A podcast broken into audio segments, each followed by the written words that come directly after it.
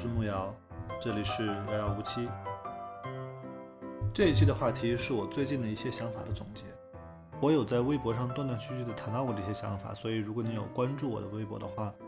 有些内容可能你会觉得似曾相识。简单的说，我今天的主题是这样一句话：我们今天用来描述这个世界的语言系统。已经不太能够跟得上我们这个世界的复杂程度了，这构成了很多问题背后的根本矛盾。我们这个语言体系特别适合描述的是一个因果网络的架构。所谓因果网络，就是说有一系列事件，它们是离散的，然后它们一定顺序发生，之间有因果依赖关系。先发生了 A，A 导致了 B 和 C，B 导致了 D，C 导致了 E 等等。这个语言体系也是一个思维体系。它反映了我们思考这个世界的方式，就是我们把世界理解成一系列故事，每一个故事都是这样的结构，它是一系列事件、一系列节点，然后靠因果关系环环相扣，织成了一张大网。我们把我们对这个世界的理解都翻译成这样一系列故事，然后得以记忆、得以叙述、得以流传。我们是这么看待历史的。我们也是这么看待现实的。你要给别人讲一个王朝的兴衰，你是讲一个故事；你要给投资人讲一个商业计划，你也是讲一个故事。你的叙述架构永永远都是这样的，就是一开始有一个 A，然后 A 导致了 B，然后不管是一个历史人物，还是比方说我自己去做一个 C，然后 C 就会导致 D，等等等等。这听起来如此显然，以至于你可能听到现在都没明白。这有什么问题？它的问题在于，所有这些节点都是定性的叙述，它们既不太包含随机性，也不太包含数量关系，它们只是某个事情发生了或者没发生，它们只是某个因果关系存在或者不存在。问题在于，我们这世界上的很多事儿，并不能描述成一系列离散事件。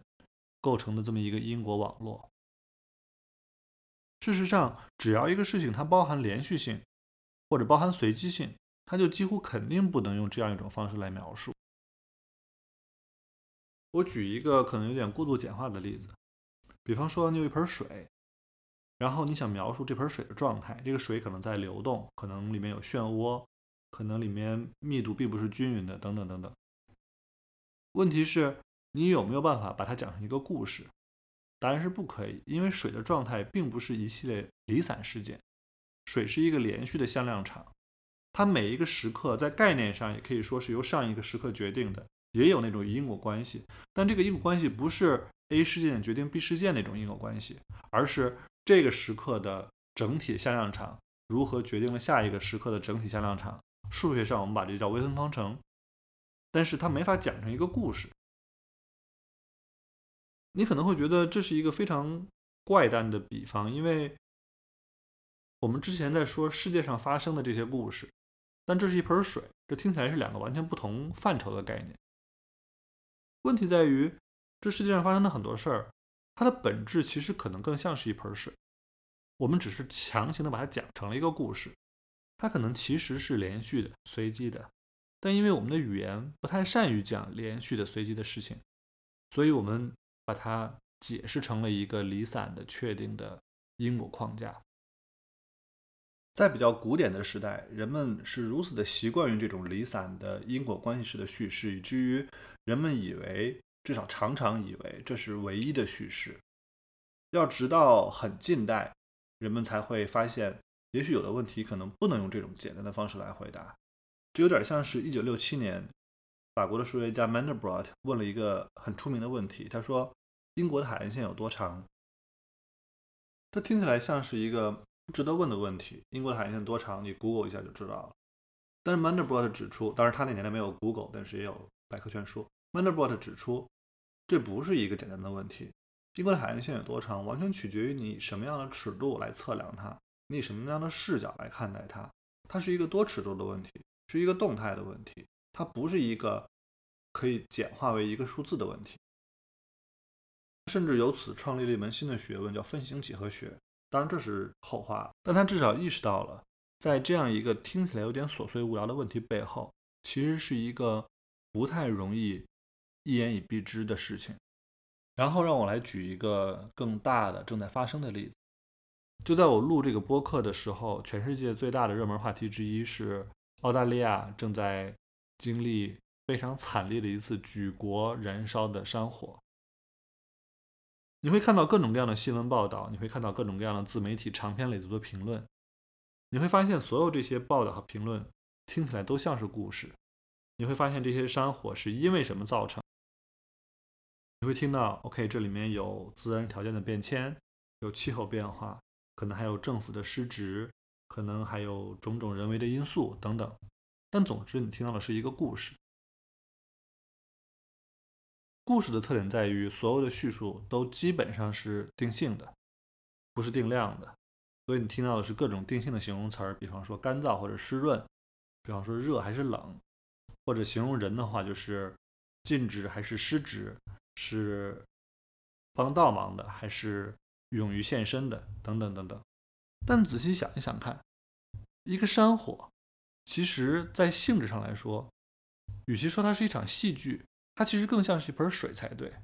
它里面的所有的元素其实都是连续的，是随机的，而不是确定的、离散的。这不是说山火只是一个自然现象，但即使你把人的因素考虑进去，因为人的政策、人的行动和自然的交互，它也还是像一盆水。事实上，如果你考虑到气候问题和环境问题的复杂程度，它其实远远不只是一盆水而已。一盆水顶多是一个二维或者三维的流体，而全球气候系统，哪怕是一个局部的一个大洋洲的气候系统，也是一个超高维度的复杂系统，它的复杂程度远远超过一盆水而已。而即使一盆水，我们刚才说了，其实也很难还原成一个故事。你想讲清楚这样一个系统？你几乎是无法不动用包含多尺度的连续性的、包含随机性的语言的。问题是我们人类实在是太不擅长用这种语言来解释和思考问题了，这就使得很多讨论其实很难进行。比方说，也是在我录这期播客的时候，中文互联网上有一个很热门的话题，就是比较澳大利亚这场火灾和三十三年前中国的大兴安岭火灾。它引发了一些非常激烈的争论，包括两个火灾谁更剧烈，谁造成的损失更大等等。一旦你开始进入比较，你就会发现，简单的故事性的叙事就不够用了。比方说，如果你现在手边没有电脑，你能不能只凭自己的印象来回答澳大利亚的火灾？你知道很严重，但它到底有多严重呢？你会发现这问题没有特别简单的答案，它不是一个可以用一句话说清楚的问题。你的脑海里可能会有一些画面、一些印象，但你无法把它还原成一个精确的叙述。大兴安岭也是一样，所以哪怕你是试图回答一个非常简单的问题，就是两场火灾哪个受灾更严重，你会发现这其实不好回答。即使你只是侧重在一个侧面上，比方说我们来比较一下受灾人数，然后你查了资料，发现澳大利亚的受灾人数目前看大概是。二十人到三十人这个数量级，然后大兴安岭当年的受灾人数，你查了历史资料，发现是二百人左右。然后你能不能简单的比较这个数字呢？你可能意识到不对，这里有问题，因为澳大利亚地广人稀，但中国不地广人稀，所以你不能直直接比较人口数字。可是你仔细想想看，中国可能人口密度很高，但大兴安岭林区本身密度也没那么高。那这两个地广人稀，地广人稀就是一个定性的词儿。这两个地广人稀到底哪个更地广人稀呢？你还是得去查资料，然后发现，嗯，大兴安岭人林区的人口密度大概是澳大利亚的两倍左右。所以你会想，是不是受灾人数也是二比一的时候，就说明是同样严重的受灾了呢？但仔细想想，还是未必。你回头头去看，为什么当年的大兴安岭的火灾受灾人数那么多？原因是大火不幸正好蔓延进了一个居民区，所以受灾人数一下上来了。为什么大火会蔓延进居民区呢？这就牵扯到居民区和林地之间地理上是怎么交错排布的。如果你碰巧有一个居民区深入了林区的内部，然后又有一些管理上的问题，它就可能因为一次疏忽而导致受灾人数一下上来。而我们都知道，澳大利亚是一个山火频繁的国家，所以他们很可能在这件事上比较有经验。你的居民区和林地之间会有一个比较好的隔离式的管理，所以它可能不太容易让火灾直接蔓延进人口密集的地方。所以你会发现，当你把这事情拆得越碎，你的答案就越丰富。这就很像是我们刚才说的那个关于英国海岸线的问题了。它完全是一个多尺度的事儿，它可能是不但是数量的，而且是需要用好多数字才能说清楚的问题，甚至嗯可能也没有说得很清楚。然后经过我们刚才这么一番琐碎的讨论，你可能甚至都忘了我们本来是要说什么事儿了。但这恰恰是我想说的意思，就是这并不是一个一言以蔽之的事件。当你要强行把它映射成一个由清晰的离散的事件构成的因果网络的时候，你就一定会丢失大量的细节，以至以至于这个事件变得面目全非。但恰恰就是我们人类特别擅长干的事儿。很久以前，我跟蛋豹有一个聊天儿，他告诉我一件我以前不知道的事情。他讨论的是法国历史学家福柯。他跟我说，福柯是怎么看待历史的呢？在福柯之前，历史被看成是一个整体的、统一的、理性的、有完整逻辑的理论。而福柯反对这个，福柯反对清晰的因果性。福柯认为，历史不是一个整体的叙述，历史是一系列纷乱的复杂性和各种力量偶然部署的结合。在福柯的眼中，你不能简单的说 A 是 B 的原因，你只能说 A 的发生造成了 B 的一个环境，使得 B 得以发生，如此而已。当然，我在这里并不是说我们应该用福柯的视角来解读，比方说全球气候变化。但当你想要描述像气候变化这样复杂的事情的时候，传统的那种呃因果式的历史叙事几乎一定是不够用的。当你把诸如大兴安岭火灾和澳大利亚火灾这两个非常复杂的事件放在一起，但你又没有真正强有力的语言工具来支撑你的叙事的时候，你的比较就没有任何实际意义。